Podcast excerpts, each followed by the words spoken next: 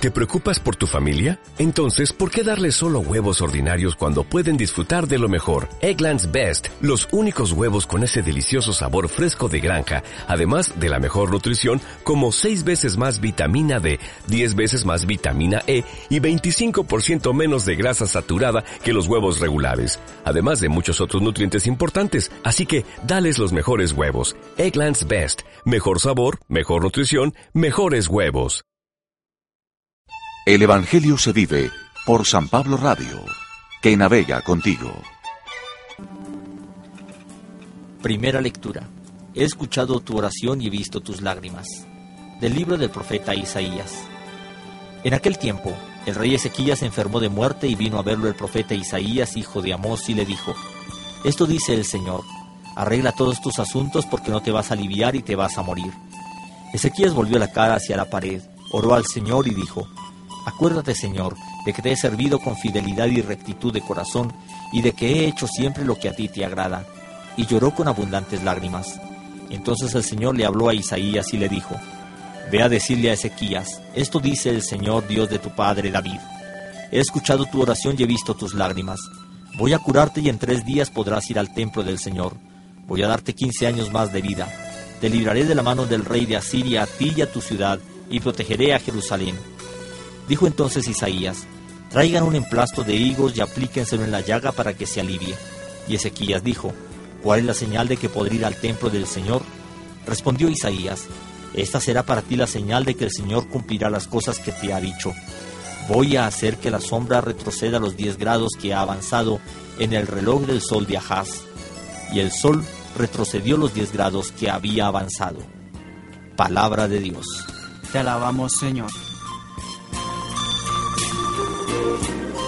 Salmo responsorial de Isaías 38. Sálvame Señor y viviré. Sálvame Señor y viviré. Yo pensaba que a la mitad de mi vida tendría que dirigirme hacia las puertas del abismo y me privarían del resto de mis años. Sálvame Señor y viviré. Yo pensaba que ya no volvería a ver al Señor en la tierra de los vivos, que ya no volvería a ver a los hombres entre los habitantes del mundo. Sálvame Señor y viviré.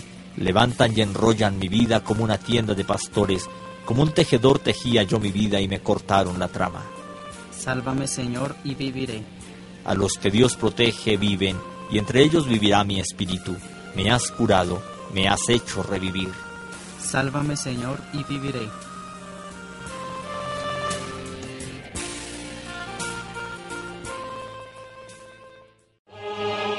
Proclamación del Santo Evangelio de nuestro Señor Jesucristo, según San Mateo.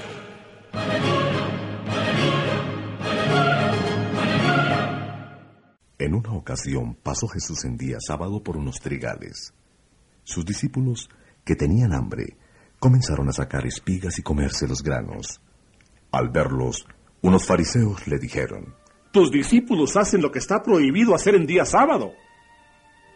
Jesús les contestó, ¿No han leído lo que hicieron David y sus compañeros cuando estaban muertos de hambre?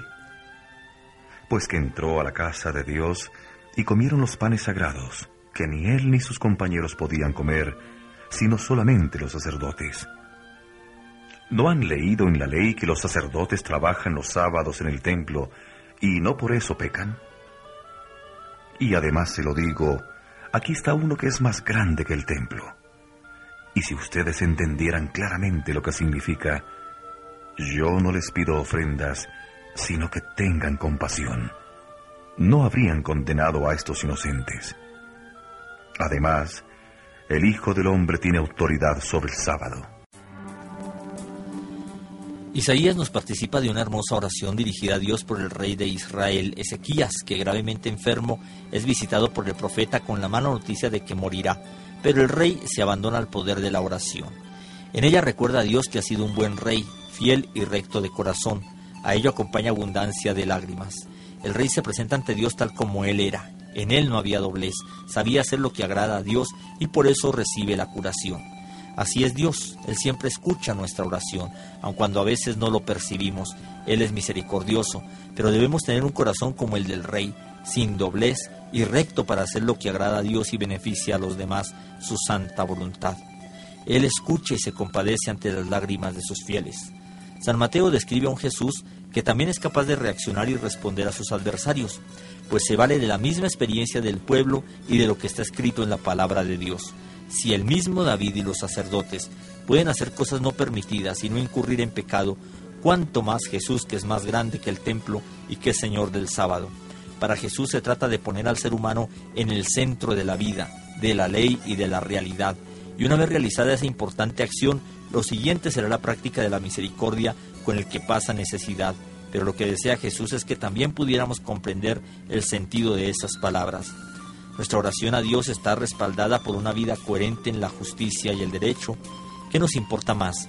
¿Cumplir un código de leyes o practicar la misericordia con todos?